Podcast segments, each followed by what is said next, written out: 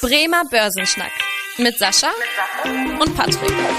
Moin und herzlich willkommen zu einer neuen Podcast-Folge. Mein Name ist Patrick Pech, mit dabei ist wie immer der Sascha Otto und wir beide schnacken jede Woche in diesem Podcast über ein spannendes Börsenthema. Und heute wollen wir uns mal einer Branche zuwenden, von der einige Investoren bisher noch die Finger lassen und äh, bei der auch die Zukunftsaussichten noch ungewiss sind. Und die Rede ist hier von der Öl- und Gasbranche. In der heutigen Folge wollen wir euch nämlich einen Überblick geben über den Ölmarkt und auch über die handelnden Konzerne, die da aktiv sind. Und zudem beantworten wir die Frage für euch, ob man noch in diese Branche investieren sollte oder nicht. Unser Thema der Woche. Der Woche.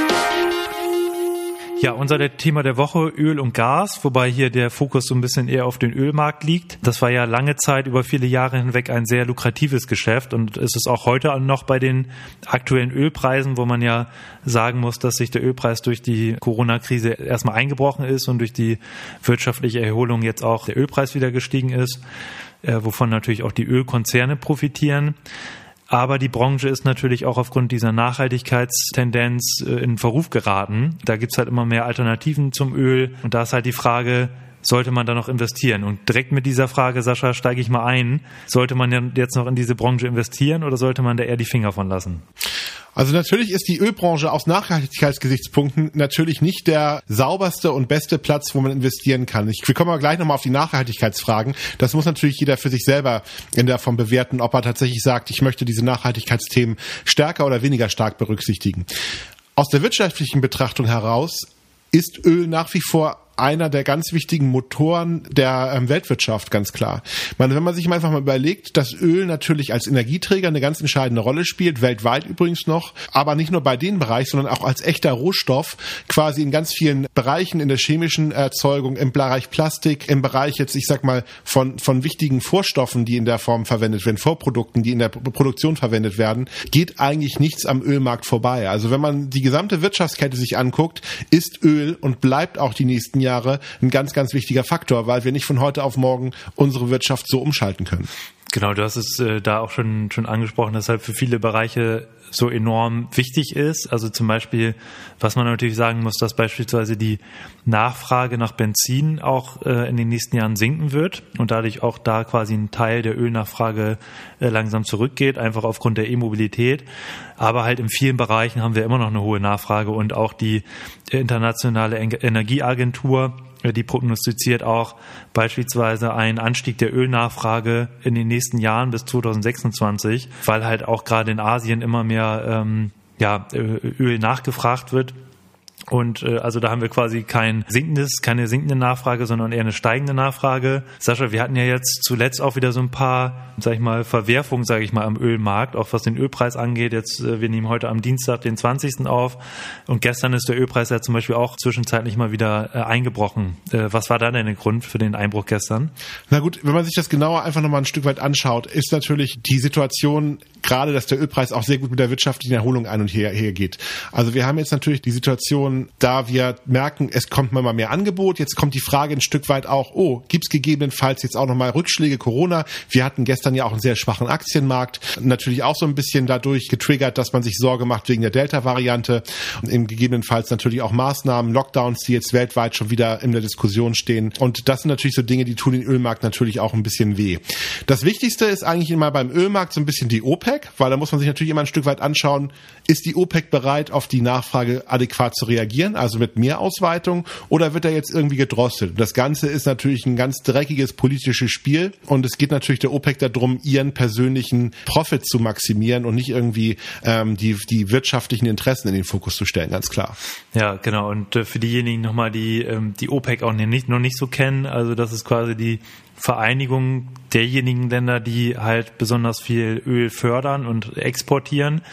Deswegen auch ähm, die Abkürzung für Organization of the Petroleum Exporting Countries.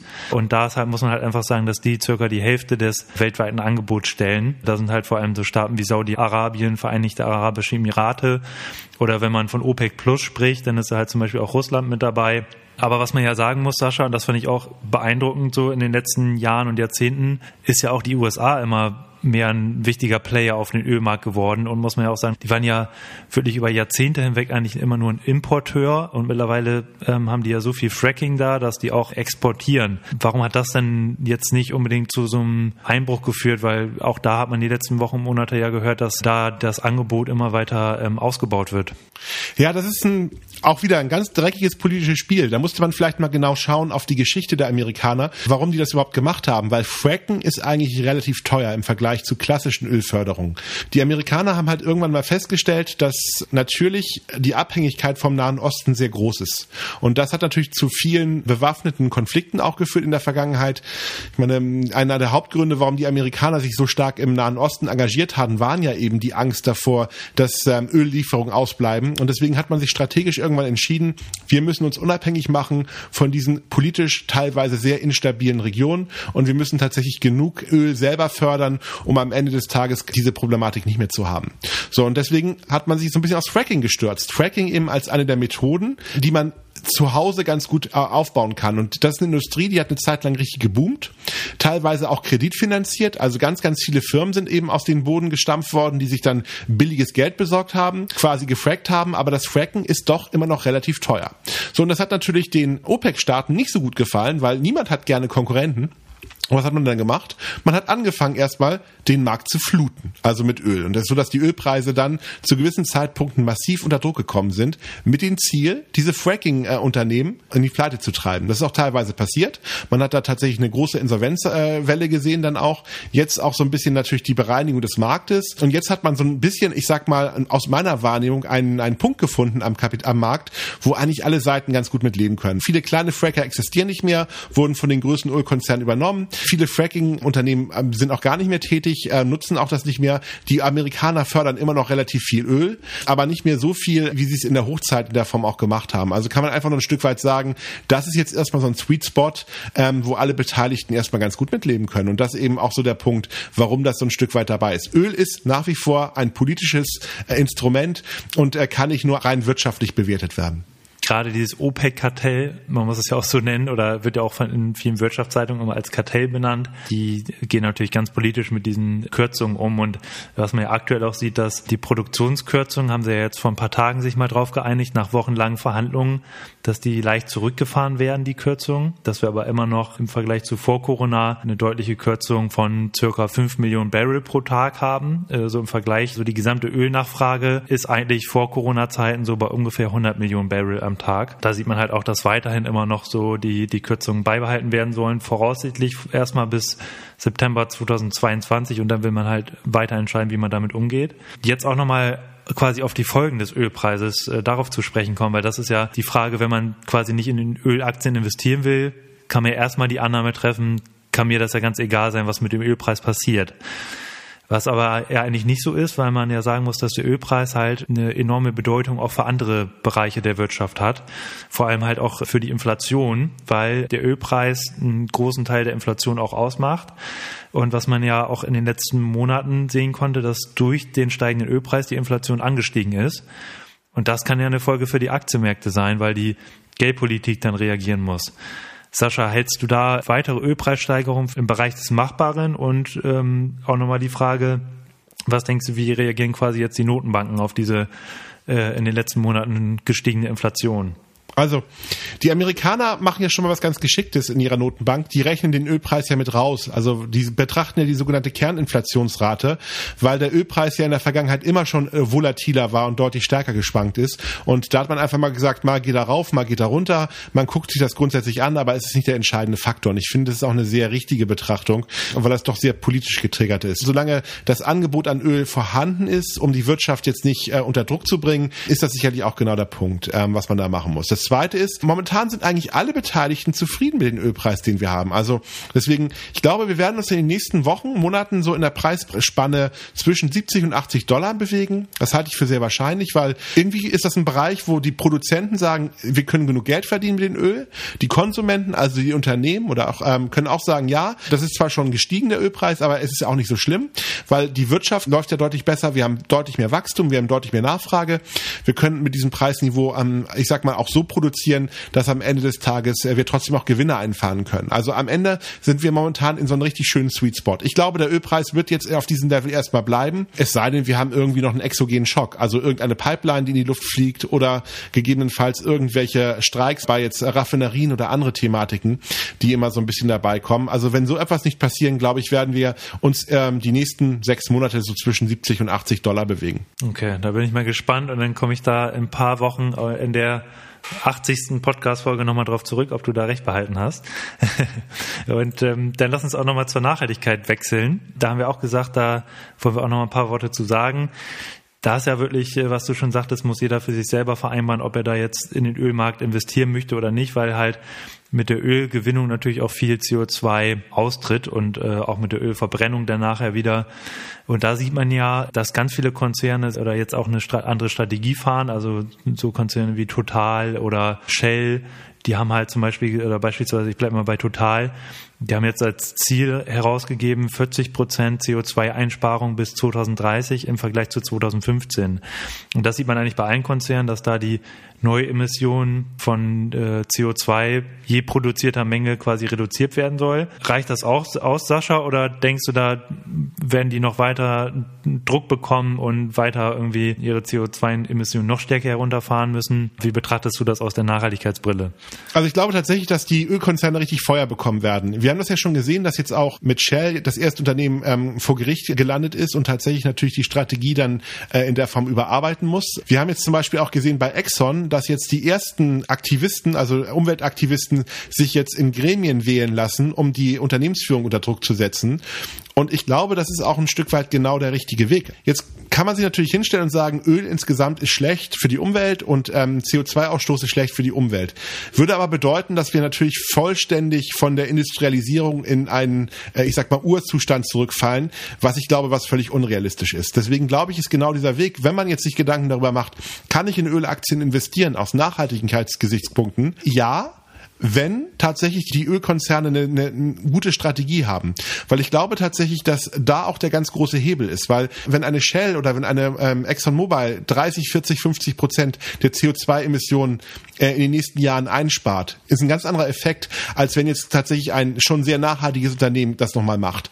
Also der Effekt auf die CO2-Bilanz, auf die Umwelt, ist bei diesen Unternehmen sehr viel größer. Und wenn jetzt jemand sagt, ich finde das interessant, das Thema ist wirtschaftlich ganz unwichtig, ich würde es gerne beimischen, kann man ja, wenn man auf bei den Ölkonzernen investieren möchte, auf die Ölkonzerne achten, die schon ganz gute Strategien haben, den CO2-Ausstoß in den nächsten Jahren massiv einzusparen. Ich glaube, das ist eine ganz vernünftige Strategie, weil sicherlich eine Sache wäre falsch, einfach zu sagen, ich ignoriere die jetzt und ich kaufe keine Ölaktien ähm, dann sagen die Ölkonzerne, ja gut, okay, am Kapitalmarkt spielen wir sowieso keine Rolle mehr bei den nachhaltigen Investoren, dann brauchen wir uns auch nicht anstrengen, dann müssen wir nur das tun, was der Gesetzgeber von uns fordert. Und das ist ja genau das, was wir eigentlich nicht erreichen wollen. Deswegen sollte man auch als nachhaltiger Investor, wenn man das Ziel erreichen möchte, dass diese Unternehmen wirklich einen Beitrag leisten, tatsächlich auch ähm, die guten Unternehmen belohnen und die schlechten Unternehmen bestrafen. Ich glaube, das ist der richtige Weg.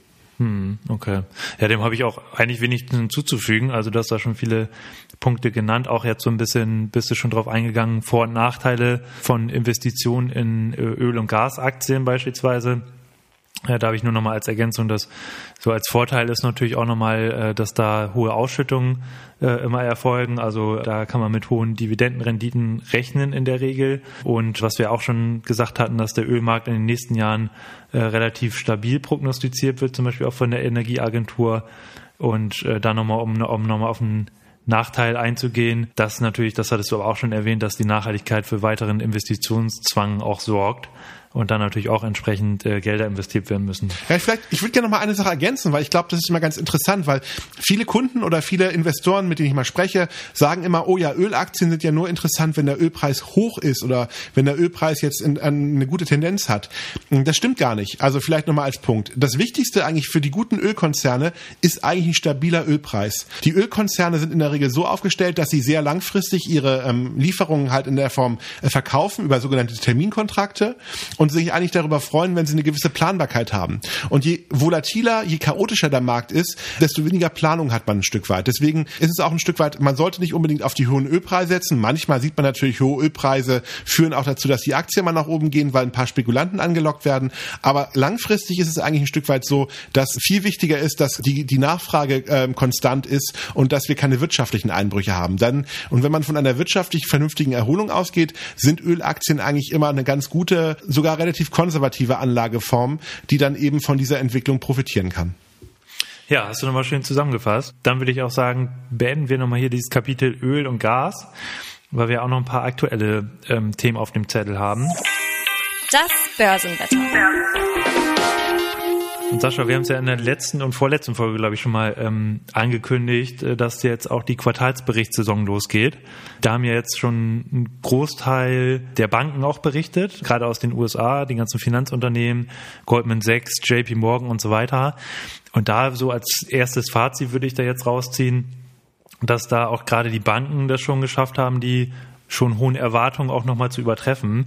Ja, was ich da vor allem rausgelesen hatte, dass dadurch, dass die Banken halt die ganzen Kreditrückstellungen, die sie in den Corona-Zeiten gebildet hatten, jetzt wieder auflösen konnten und dadurch wirklich enorme Gewinnsteigerungen hatten. Was konntest du jetzt an den Aktienmärkten wahrnehmen? War da die Stimmung deshalb auch gut und äh, was erwartest du jetzt eigentlich so für die nächsten Wochen für die Quartalsberichtssaison? Ja, wobei, das ist, was du gerade genannt hast, ist ein zweischneidiges Schwert, ne?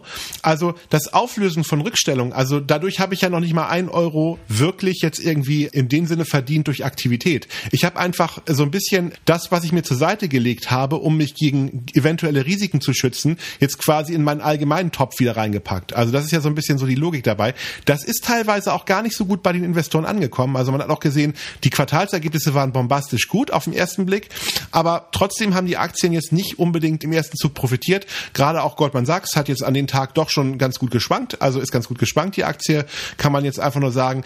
Also das ist jetzt erstmal so der Punkt. Es sind trotzdem gute Quartalszahlen, keine Frage, aber es zeigt einfach auch ein Stück weit so, dass vieles auch ein Stück weit aus der Euphorie rauskommt. Das zweite ist, was man auch sagen muss, die Erwartungen sind unglaublich hoch. Also am Ende sehe ich ein Stück weit, dass die, dass die Analysten die Erwartungen nach oben geschraubt haben, gerade bei den Unternehmen, dass sie davon ausgehen, ja, jetzt geht die Welt wieder in Ordnung, Corona ist vorbei, alles ist super. Am Ende des Tages ähm, ist es aber schwer, sehr hohe Erwartungen noch weiter zu toppen. Man sieht momentan an den Märkten, dass die Quartalsberichte eigentlich, äh, dass die Unternehmen alle gute Ergebnisse melden, aber trotzdem die Reaktion der Märkte eigentlich eher verhalten ist und dass ähm, momentan eher Gewinnmitnahmen überall ein bisschen stattfinden, weil man schon viel von dieser Euphorie mit eingepreist Angst hatte. Ja.